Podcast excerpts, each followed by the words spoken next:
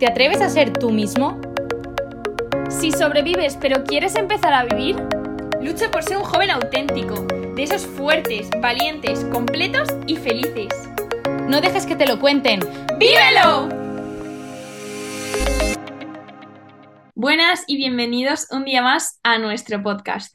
Eh, volvemos a no contar con la presencia de Lourdes porque sigue estudiando en nada su examen, así que rezad por ella. Y, y, nada, hoy seguimos con la línea que estamos haciendo en estos últimos episodios del cuerpo, cómo cuidarlo, la nutrición. Y hoy tenemos la suerte de contar con una persona que hoy nos va a abrir su corazón, que nos va a contar eh, pues un poco de su historia, de su vida, de su relación con, con la comida y pues para ayudar ¿no? a todas esas personas que que están pasando por lo mismo que ella pasó. Y hoy tenemos con nosotros a Ana Moreno. Muchísimas gracias, Ana, de verdad, por estar aquí, por querer compartir esto con tanta gente y que estamos 100% seguras que va a hacer tanto bien a los que te vamos a escuchar hoy. Así que muchísimas gracias, Ana. No, gracias a ti. Y bueno, para empezar, eh, si quieres presentarte para que te conozcan y ubiquen con a quién están escuchando. Bueno, pues yo, lo primero soy una niña súper normal, soy de, de, Sevilla, tengo 22 años em, y nada, bueno, pues eh, tuve la gran suerte de, de, nacer en una familia que se quiere muchísimo, súper unida. Em, tuve la oportunidad de ir a un colegio también magnífico, eh, donde nos enseñaron un poco pues mm, los valores que yo creo que son necesarios para vivir em, pues una vida como plena y que te llene realmente y tener las cosas muy claras en un mundo en el que está un poco también difuso todo. Y, y, nada, pues cuando tenía 18 años me mudé a Pamplona para estudiar la carrera, que este ya es mi último año. Y, y nada, la verdad que, que feliz y súper agradecida la oportunidad que me han dado mis padres. ¿Y qué estás estudiando, Ana? Si se puede saber. Estoy estudiando un grado que es eh, gestión aplicada, que solo hace en Pamplona, y, y, nada, pues la verdad que muy contenta porque eso me ha hecho como un poco cabeza de empresa de cómo funciona todo. Entonces, nada, como que muchas ganas de, mucha pena de acabar, pero también muchas ganas como de meterme un poco al mercado laboral y experimentar un poco en ese sentido. Qué bien, oye. Bueno, y como sabrás, ¿no? Aquí te hemos traído por algo y para algo, ¿no? Para que nos cuentes un poco tu historia y el por qué estás aquí hoy. Así que, nada, si quieres empezar a hablarnos, no sé, pues de cómo empezó todo, cómo surgió, cómo era tu relación con la comida. Bueno, pues em, yo, sea, mi relación con la comida, cuando, cuando recuerdo, pues no sé, cuando era más pequeña y así, la verdad que muy normal, diría yo. Es verdad que yo, eh, bueno, pues en mi familia mi padre tiene diabetes y, y nada, pues al final como que siempre nos hemos concienciado mucho con su enfermedad y, inconscientemente, pues al final como que denominas unos alimentos, pues estos alimentos son buenos, estos son malos, o sea, evidentemente nunca con mala intención, pero, pero eso, pues al final, pues todo el tema de azúcares, hidratos, grasas y todo eso, pues él no podía comer en exceso, entonces como que se denominaban directamente en mi casa como alimentos prohibidos, no prohibidos, pero malos. No compraba nada de dulce ni nada. Entonces es verdad como que yo desde muy pequeña sí recuerdo tener como esa concepción de qué alimentos eran buenos y cuáles no. Entonces, bueno, o sea, tampoco fue algo que me, como que me hizo mucha mella en ese momento, pero sí que es verdad que eh, pues cuando fui creciendo un poco, en plan, un poco más en el colegio, eh, pues bueno, ya viene miticada como más del pavo, donde eres más consciente de tu cuerpo, eres más consciente de, pues yo qué sé, mira qué mona esa niña, mira qué cual, mira qué tal. Y yo siempre soy una niña pues muy deportista, eh, pues al final estaba fuerte, tenía un cuerpo grande, soy muy alta. Entonces, yo sí que me daba cuenta, bueno, yo también era una persona súper insegura de mí misma, entonces, como que yo me daba cuenta que todas esas niñas a las que yo admiraba, que yo decían, Buah, o sea, pues me encantaría, yo qué sé, pues mm, ser de guapa como ella, o tener las notas que tiene ella, o eh, las amigas que tiene ella, o sea, era una niña que me comparaba mucho, y yo me daba cuenta que el denominador común era pues el cuerpo que tenía, y como que la valoraba mucho en ese sentido. Entonces, eh, pues nada, pues, mm, pues eso, pues mi década de cambios, como que van surgiendo muchas cosas, yo me di cuenta que em, yo me sentía un poco como una pelota de fútbol en un, en un campo, que era como que yo sentía como que la vida me iba dando en plan bombazos por, por el campo y que yo había muchas cosas que se escapaban de mi control y a mí eso pues me, me agobiaba mucho porque yo era en plan, sí, como que necesitaba tener todo un poco atado. Y entonces me di cuenta que la única manera de de sentirme yo segura, por así decirlo, y sentir que tenía el control de algo, era cambiar mi cuerpo, porque al final yo sí controlaba lo que comía, sí controlaba el deporte que hacía, y, y nada, pues yo al final decía, pues mato dos pájaros de un tiro porque me convierto en el ideal de niña que tengo yo en mi, en mi mente, y después eh, pues siento que tengo ese- esa sensación de control en mi vida, ¿no? Y entonces nada, pues a raíz de ahí pues fue cuando me empezó un poco todo. O O sea, ¿eso a qué edad fue más o menos? sea, empecé pequeña realmente, tenía 14 años, creo que segundo de la ESO, tercero, por ahí.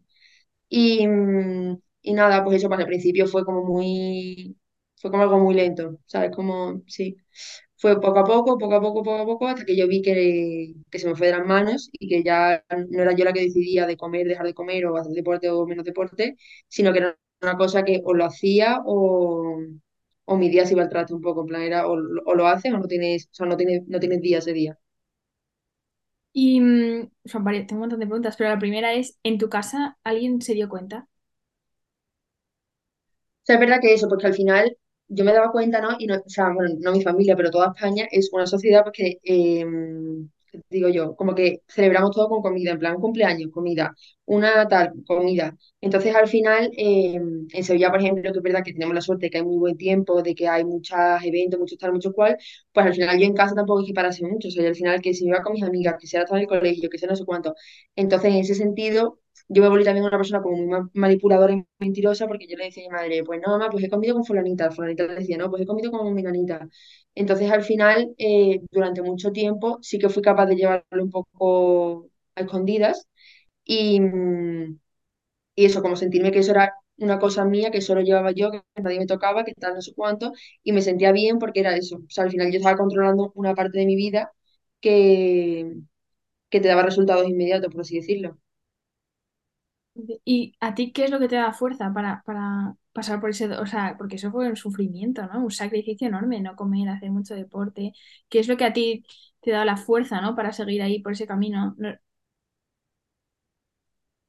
Pues lo que te digo un poco, o sea, yo al final eso, pues sentía como que mi vida, no, no- yo no era capaz de controlar muchas situaciones que pasaban y la única manera de sentirme yo bien conmigo misma era decir, bueno, pues al menos, como, como una manera de decir, siéntete orgullosa por esto. O sea, yo al era una niña muy insegura y que siempre buscaba como reconocimiento externo de, de quien fuera, o sea, me daba igual, o sea, yo necesitaba como que me dijeran en plan, muy bien. Y entonces, eh, ¿qué pasa? Que cuando tú buscas desesperadamente el reconocimiento externo en plan otras personas, te conviertes un poco como en un camaleón, o sea, es como que no tienes identidad propia y según con qué persona estés, le muestras una cara u otra para que la otra persona esté contenta contigo, que le agrade, que se sienta cómoda. Entonces, ¿qué pasa? Que yo llego a un punto como que estaba tan perdida conmigo misma y con todo, que la única manera de decir, en plan, esto sí que realmente es mío, era todo el tema de la comida, y lo que englobaba todo el plan, pues, deporte, comida, Sí, o sea, era como mi momento. Entonces al final llegó un punto que era, no lo hacía ya por, por un cambio, sino era una necesidad de decir, es que, es que no soy capaz de no hacerlo. O sea, era como una necesidad que era como adictiva, en plan, mientras más hacía, más quería y menos veía. ¿Y en qué momento eso llega a un colapso? Porque imagino que hay un momento en el que ya no puedes seguir haciendo tanto deporte comiendo poco. O sea, la suerte que te digas es, es esto, pues yo al final, pues mi familia está muy unida, mis amigas la verdad que son, mm, no las merezco, y en el colegio es verdad que em, Bueno, nosotros en el colegio, en plan, comíamos porque sí, era de 9 a 5. Entonces, eh, pues claro, pues yo al comedor no iba. Entonces, quieras que no, pues día tras día tras día, pues se va dando cuenta eh, una amiga tuya, de repente otra, de repente se lo dice a una profesora, te lo dicen a ti, llaman a tu madre. Pero yo siempre era como que tenía mil excusas, en plan, no, es que tengo la barriga, o no, es que ten- tengo tal examen, o no, es que tal no sé cuánto. En plan, como que siempre tenía una excusa, hasta que llegó un punto que las excusas eran insostenibles porque eran plan, o sea, no, no hay por dónde aguantarlas. Entonces, eh, verá que el colegio se dio cuenta y y se portaron conmigo genial. Yo en ese momento no lo veía para nada, pero me pusieron a la profesora como en la mía. Entonces, eh, bueno, pues eso como que hizo poco a poco que yo me diera cuenta de decir, tío, si se están preocupando tanto por esto, algo no tiene que ir bien. Pero era eso, como que a mí la satisfacción que me producía era muchísimo mayor que causando. O sea, yo en eso no pensaba en ese momento. Hasta que llegó un momento con mi madre que se sentó conmigo y me dijo, ahora vamos a darnos un paseo. Entonces, cuando fuimos al paseo, tenemos la suerte que en Sevilla hay un centro que se dedica un poco y me, me soltó un poco ahí dentro y me dijo, vamos para adentro. Ostras. Pero, perdón, no lo escucho bien. Era un centro de... en Sevilla tenemos un centro que se dedica un poco pues, a tratar todo lo que son trastornos de la conducta alimentaria. Entonces, están especializados en ello y, y nada, pues por suerte, por desgracia, teníamos varios casos cercanos que habían pasado lo mismo. Entonces, eh, pues nada, o sea, mi madre me comentó, oye, mira, pues fulanita está en este centro, tal, y yo, plan, "Ah, bueno, genial, que pobre mía que tenga este problema, pero conmigo la cosa no va. Porque yo sí sentía que tenía el control y que yo, sí, como que yo sentía que de mi vida no se estaba desmoronando. Hasta que entré ahí y me hicieron ver un poco todo y fue como en plan tú, o sea, o para ahora o, o es que esto no tiene fondo realmente. ¿Y qué a nivel social con amigas, no sé si en ese momento tenías redes sociales, cómo te está influen- influenciando esto? O sea, verdad que eso que te digo, yo empecé con 14 años, entonces con 14 pues igual tenía, sí, tenía móvil, tenía Instagram y esas cosas, pero tampoco, o sea, mis padres en ese momento sí que me limitaban el móvil, pero no por esto, sino por la edad que tenía, simplemente los fines de semana. Entonces eso sí que es verdad que te quitaba de muchas cosas. Pero, mm, o sea, es una realidad que vivimos en una sociedad como súper, mm, ya no te diría, o sea, una parte sexualizada, pero también como que el cuerpo cobra una importancia desmesurada en muchas ocasiones. Entonces era pues eso, que si mm, ahora te salía una aplicación de eh, cómo adelgazar 10 kilos en tanto tiempo, o ahora te salía, eh, pues yo qué sé, pues muchos anuncios, eh, medicación, pastillas, después también, pues eso, pues yo vivo en Sevilla, la feria de Sevilla, era como que mm, siete meses antes te van anunciando en plan, apúntate al gimnasio para conseguir la operación feria, no sé cuánto. Entonces, claro, evidentemente eso igual una cabeza que está bien, tampoco, o sea, sí le afecta, pero no a ese nivel, pero la mía que iba a 7.000 revoluciones en plan por minuto, era como que todo eso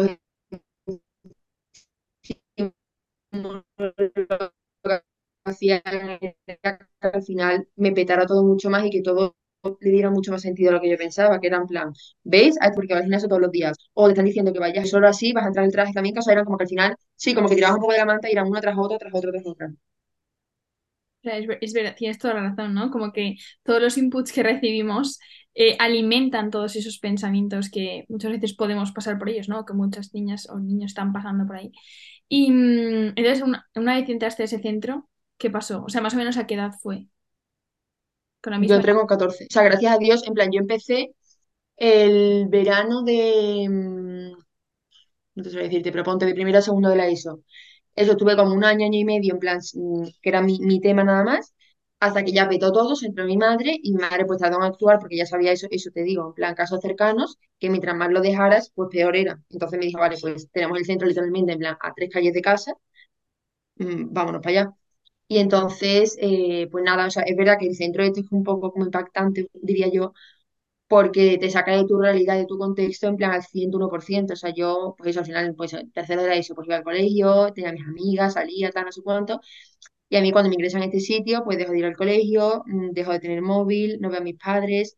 Entonces, es como un cambio brusco, necesario, pero que yo solo digo a mi madre muchas veces, digo, en plan, menos mal que me metiste porque me salvaste la vida, pero tú eras muy chica para todo lo que estuve viendo, mm, y toda la realidad que te enfrentas de, de un sopetón, por así decirlo. Ah, o sea, no había entendido, pensaba, o sea, digo, pensaba que habías entrado en el centro en plan como para hablar, eh, como mm, sesiones, no sabía que Sí, o sea, O sea, justo en plan, tú entras allí y te hacen como un diagnóstico y dependiendo de en qué punto de la enfermedad y de la evolución estés, pues te meten en un sitio o en otro. Entonces yo empecé ¿verdad? con, psicólogo, en plan, con un psicólogo externo un tiempo, hasta que vieron que era insostenible y me dijeron, vale, pues vamos para adentro. Entonces ya sí me ingresaron. ¿Y cuánto tiempo estuviste? Sea, es que es verdad que he ido un poco, o sea, eso al final es un centro que comprende, pues eso, desde terapias externas a de un horario reducido, por así decirlo, que es de 9 a 6 y media, hasta un 24 horas que literalmente duermes allí. Entonces, em, es un centro como que engloba todas las partes del proceso hasta que sales de la enfermedad, por así decirlo. Y yo, es verdad que a mí, pues, por X y por Y se me, se me alargó mucho el proceso, entonces, pues, o sea, tampoco te digo, tampoco que me tomen de referencia, pero yo estuve el año pasado, o sea, no metida en plan súper metida, pero a lo mejor hice pues, psicólogo externo, o ahora me ingresaba un tiempo, o ahora dejaba de estar ingresada, o sea, ha sido un poco como un sub y baja, pues, plan, durante estos años. Y durante ese proceso, em, ¿qué es lo que más te ha ayudado para ir superándolo? O sea, te diría, mm, primeramente, la sinceridad, o sea, yo creo que si tú al final no eres sincera con el que te, te está intentando sacar del pozo, no, no vais a ningún lado. Y después, eh, pues la red de apoyo que he tenido, o sea, ya te digo, mi familia para mí que ha sido mm, un pilar fundamental, mis amigas, que a pesar de no entenderme muchas veces y de que les pilló un poco todo de sopetón, han estado ahí a pie, a del cañón. Y después toda la gente que he conocido en este sitio, eh, pues eso, al final conoces a una persona como su momento más vulnerable y eso de una manera u otra pues te une mucho porque al final es como te he conocido eso en un momento mm, muy bajo tuyo y a medida que vas creciendo con ella, pues es como, no sé, como un, tipo de amistad que yo no conocía. Y muy guay. Entonces eso, pues al final pues con esa red de apoyo que tenía, pues mm, poco a poco y después también echándole un poquito de ganas, evidentemente, eh, se sale.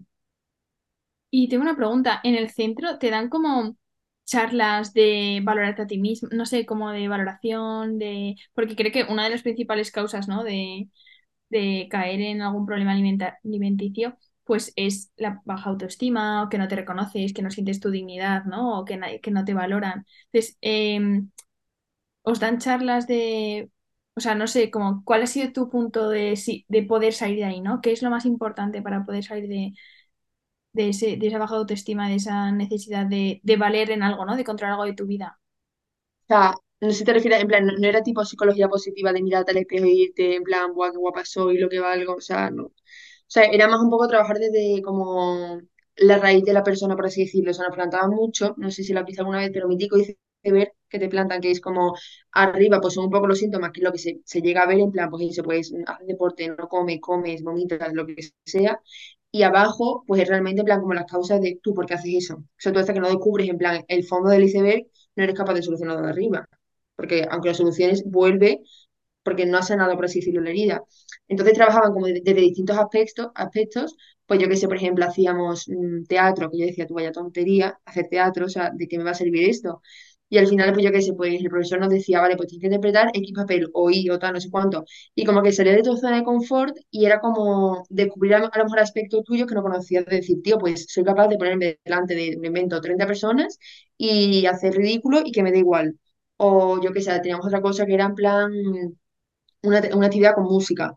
Pues eh, como, no sé, eran cosas que tú en ese momento no le ningún tipo de sentido, pero que viéndolo con perspectiva y poco a poco, pues dices, tío, pues realmente sí que me ha ayudado mucho. Y, y ya te digo, como que han ido trabajando el fondo del iceberg sin yo darme cuenta. O sea, porque trabajaban de- desde aspectos que no era tanto, que también lo teníamos de una psicóloga, en plan un tú a tú, también trabajaba mucho terapia de grupo. Entonces al final era, tú hablabas con otras personas que estaban pasando por lo mismo que tú y una psicóloga. Entonces eran más la- las personas de tu grupo los que te daban feedback. Entonces también sentirte entendido por una persona que está pasando por lo mismo que tú y no con alguien ajeno que al final es el psicólogo que evidentemente te ayuda, pero es en plan, desde otra posición, como que también te ayudaba mucho a decir en plan, sí, como estamos en lo mismo y remamos en el mismo sitio, ¿sabes? Fuerte. Y me gustaría saber eh, dónde ha estado Dios en todo este tiempo. Si, ha estado, si lo has notado, si lo has sentido, eh, no sé, que nos cuentes un poco, ¿no? Porque siendo católica, no sé si Dios eh, lo habrás, ha- habrás dado, te habrás dado cuenta de que ha estado contigo en el proceso o lo has descubierto en algún momento concreto. O sea, a mí me parece bonito como el, plan, como el proceso, por así decirlo, que he llevado en paralelo totalmente con Dios, porque yo es verdad que te digo, yo venía a un colegio de católico que era, pues teníamos mm, al sacerdote de turno todas las semanas diciendo quién quiera confesarse, una consagrada 24/7 disponible para si querías hablar de lo que fuera, el Santísimo Expuesto, misas, adoraciones, clases de religión. Entonces yo pasé de ese contexto, del día a la mañana, a pasar a uno mm, que éramos una y yo católicas y el resto, o sea, no había oído hablar de Dios en su vida. Entonces eran como una realidad tan diferente que al final es un choque y sobre todo con 14 años, que es más como una fe dada a tus padres que una fe propia, decir en plan yo voy a misa porque quiero, no, no, no es tanto eso, sino voy a misa porque me toca, porque vivo con mis padres y el domingo quiero a misa y punto, o sea, no te lo planteas. Entonces, claro, entre que yo estaba un poco mal, mm, que yo tampoco tenía muy claras las cosas, pues yo verdad que me alejé muchísimo de Dios Y yo muchas veces dec- como que me costaba mucho verlo en muchas partes de mi vida y decía, tío, o sea, un Dios que te quiere tanto, que mm, da la vida por ti, que ha muerto por ti, que es tu mejor amigo, en plan, en este momento, ¿dónde está? O sea, no, no, no, no lo entiendo. Entonces eso, como que pasé una época muy rebelde hasta que mm, literalmente, gracias a Dios, pues eh, descubrí la teología del cuerpo. Entonces, a mí, como que la teología del cuerpo para mí fue como el clic que hizo que yo toda la parte que había visto en plan nivel psicológico, nivel humano, nivel, mm, sí, como más terrenal, por así decirlo, de mi vida, lo uní con la teología del cuerpo que me estaba explicando básicamente lo mismo, pero de enfoque de, en plan, con el enfoque de Dios, que para mí en ese momento era nulo. Entonces, fue para mí una pasada el descubrir y decir, tío, no te tienes que valorar tanto porque tú te miras al espejo y dices, y digas, ole, lo que valgo yo, sino es que yo valgo porque soy hija de Dios. Plan, yo valgo porque Dios me mira con un amor indescriptible. Evidentemente, cuando descubres eso, no es en plan, me encanta mi cuerpo, mm, voy a salir a la calle lo voy a petar, pero sí que es verdad que vas con otra confianza de decir, tío, o sea, mm, yo me daba cuenta, o sea, yo como que hice también un poco el clic de decir, tío, la gente que está conmigo no está conmigo por cómo vista, por cómo me, me hable, por cómo eh, los kilos que pese, el deporte que haga, están conmigo por lo que soy, por quién soy yo. Entonces, como que también me ayuda un poco, tío, a cambiar un poco mi foco y decir, importancia lo importante, o sea, ahora que tienes todo este conocimiento y toda esta verdad que has descubierto, no lo puedes hacer como si nada.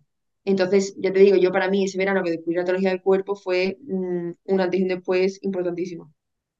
¿Y eso hace cuánto fue? Yo descubrí la teología del cuerpo el verano de 2021. O sea, no hace mucho realmente. O sea, ¿has notado un gran cambio desde que hiciste teología del cuerpo? Porque seguías en el centro, o- a- aunque sea externo, ¿no? Pero seguías ahí Sí, sí, conectado. seguía, seguía, seguía. Pero sí, o sea, yo, es verdad que yo, por ejemplo, a mí, eh, o sea, yo no me considero una persona rencorosa, pero es verdad como que el tema del perdón es algo que siempre me ha costado, mm, pues sí, más me ha costado. Y entonces, eh, yo decía, ¿no? En plan, mm, a mi psicóloga le decía muchísimo, en plan, pero ¿cómo se perdona este tipo de cosas? ¿O cómo puedes perdonar a esta persona que te ha hecho esto o a, cuál? Y entonces, yo, por ejemplo, con la teología del cuerpo, con el tema el de la caída, de, tal, también me ayudó, que esto hoy en día me sigue costando, pero como que sí soy consciente de decir, igual que tú eres caída y eres redimida, el de enfrente igual, o sea, yo no soy la historia que tiene el de enfrente, ni el por qué ha hecho esto, el por qué ha hecho eso. Yo no tengo el poder ni, ni la varita de juez de decir, te voy a juzgar a ti, porque no lo han hecho conmigo.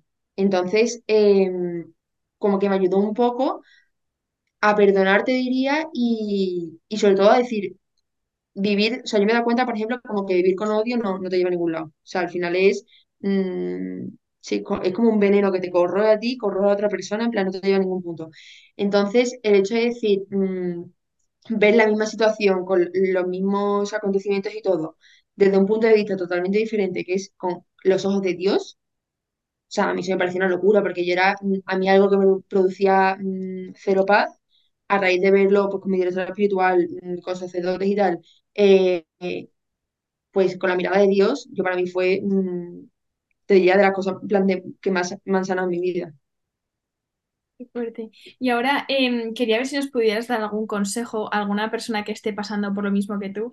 ¿Qué le dirías, no? Desde una persona que está empezando a una persona que, que ya está eh, bastante em, metida, ¿no? En, no sé si diría la palabra metida, pero bueno, bastante, eh, sí, metida en la enfermedad, ¿no? En plan, Sí. consejos para los que están empezando, para los que están metidos y para aquellos que tienen amigos o familia que están sufriéndolo. O sea, yo diría mm, que, que en plan como que no se agobie por, por volver, por- o sea, por mm, una vez que estás un poco mejor, meter la pata y volver para atrás. Porque a mí era una cosa que me agobiaba mucho, que decir, tío, si ya he conseguido esto, ¿cómo voy a volver a caer lo mismo? O sea, no entiendo. Entonces, yo me, me di cuenta que el proceso de recuperación no es un proceso lineal que tú dices, no vas a volver para, o sea, no, vas bajando, pero no bajas hasta el punto que bajaste antes, o sea, vas bajando cada vez un poquito menos literalmente como una escalera, o sea, mm, das un paso, pero bajas un poquito, das otro paso y vuelves a bajar, pero no dejas de avanzar al fin y al cabo. Entonces, mm, yo a mí lo que más me ha ayudado es decir, o sea, mi madre siempre me decía, em, o sea, en ese momento, si no lo haces por ti, hacerlo por una persona que quieres. O sea, yo, es verdad que hay momentos que tú dices, mm, no me, no, no, no me apetece luchar, en plan, no tengo fuerzas, vale, pues no lo hagas por ti, lo haces por tu madre, por tu hermana, por tu novio, por tu primo, o sea, da igual, lo haces por alguien. La cosa es no tirar la toalla nunca, no rendirse y tener claro que se sale. O sea, con esfuerzo y constancia se sale 100%. Y para aquellos amigos o familiares que tienen a alguien, ¿qué pueden hacer, no? ¿Qué puedes hacer si tú sabes que alguien está pasando por ahí? O sea, yo te diría, pues, apoyarlo entenderlo y sobre todo hacerle ver pues, que es mucho más allá de, de lo que en ese, en ese momento ves, que no todo se resume en una báscula, en unos gramos, en unas calorías o en un peso, es que no, o sea, yo siempre pienso que al final yo en ese momento yo tenía un cuadro entero blanco y un punto negro. Y estuve tan focalizada en el punto negro que era incapaz de ver el blanco. Entonces, cuando tomas un paso atrás, ves, ves con la distancia y dices, tío, vale, el cuadro tiene punto negro, pero es que el blanco predomina por, mm, por excelencia, como que ahí te vas dando cuenta a valorar también, en plan, aunque estés mal, las cosas buenas que tienes a tu alrededor, que siempre hay algo bueno. Y a mí eso me ayuda mucho, pues, mi entorno a decir, en plan, vale, igual este día, pues, lo tienes más bajo, tal, no sé cuánto, pero mm, yo qué sé, mira qué, qué, qué simpática esta persona, pues, que mm, sin conocerte y sin nada, pues, te ha sonreído, te te ha puesto buena cara, mínimamente la cajera del supermercado igual, pues un día eh, coge, te sonríe, te dice tres palabras bonitas, pues en vez de quedarte, pues mm, vaya, con perdón, mierda de día, pues te quedas en plan, tío, pues mira esta conversación con esta persona, lo que me ha ayudado, o mira esta señora del supermercado, la sonrisa que me ha puesto y cómo me ha alegrado. O sea, como intentar también darle un poco la vuelta al chip y, ser consciente de que, de que aunque estés en un momento malo y bajo de tu vida, sigue habiendo cosas positivas. Ya estamos acabando, ¿eh? Pero, ¿qué te dirías a ti eh, hace, cuando tenías 14 años, ¿no? Si pudieras volver atrás, ¿qué te dirías? Sea, yo me diría en plan súper tópico, pero en plan de no te compares y, y sobre todo pide ayuda. O sea, yo era una persona, ya he cambiado mucho, gracias a Dios, pero yo era una persona que era, mm, yo puedo con todo, a mí nadie me tiene que ayudar, a mí no me pueden ver mal, yo no puedo ser débil, o sea, era como que tenía que tirar con todo para adelante. Y al final, como esa falsa autosuficiencia, pues lo que hace es cavarte un poco un hoyo, porque al final es como, eres consciente de que no puedes solas. O sea, somos seres relacionales y por naturaleza necesitamos de la otra persona. Entonces, el creerte que tú puedes solo, mm, me parece como súper autodestructivo. Entonces eso, como decir, tío, que levantar la mano y pedir ayuda de vez en cuando no está nada mal. Es como un poco más de humildad en ese sentido, te diría. Bueno, y si quieres decir algo, algún tip más o algo que quieras decir que se te haya quedado para la gente que está escuchando, pues bienvenido sea. Y si no, te damos las millones de gracias por habernoslo contado, porque no debe ser nada fácil. Y, nada, que cuántas gracias tenemos que dar a Dios, ¿no? De, de la suerte que tenemos y de lo fácil que sería reconocernos hijos, que es lo que somos, ¿no? Pero lo que nos cuesta tantas veces y cómo nos diluimos en, en lo material, en lo, en el qué dirán y el, para poder sentirnos parte, ¿no? Pero que en el fondo, como decías, que es que lo más sencillo, lo más profundo y donde sale toda nuestra dignidad, nuestra fortaleza y donde nuestra autoestima, ¿no? Del sabernos hijos. Entonces, eh, Totalmente. ¿algo más que quieras decirnos? Y si no, puedes recomendar un poco GIOS para que la gente igual se No, totalmente voy a hacer eso. O sea, yo recomendaría hacer teología del cuerpo, pero aunque no tengáis ningún tipo de problema con la comida. O sea, es que es, o sea, mm, es una experiencia mm, espiritual, mm, humana, personal. de- es que no te puedo decir nada malo. O sea, es, yo te digo, a mí lo que y de mucha gente también sé que le ha pasado lo mismo. Entonces yo os animaría 100% Juan Pablo II, Teología del Cuerpo. Pues oye, creo que no hay mejor forma de acabar porque como muchos sabréis, eh, Juan Pablo II es nuestro, el patrón de juventud. Así que él está detrás de todo esto y seguro que le hace muchísima ilusión escuchar que, que estamos recomendándole. Y vamos, apoya 100% lo que ha dicho Ana. ¿eh? Yo también soy una fan número uno de Teología del Cuerpo de San Juan Pablo II. Y lo que ha dicho ella, que es GIOS, es un campamento que ya lo subiremos a Instagram o algo para que lo sepáis todos. Es un campamento que hacen en verano para universitarios, bachillerato y también fines de semana. Así que por Madrid, Barcelona, Valencia, Sevilla, estáis todos invitadísimos. Y, y nada, que muchísimas gracias de verdad una vez más por estar aquí. Y rezamos con, rezamos por, ti, damos las millones de gracias, en serio, ¿eh? De verdad. Mil muchas gracias. gracias, Pati. Un saludo a todos y hasta luego.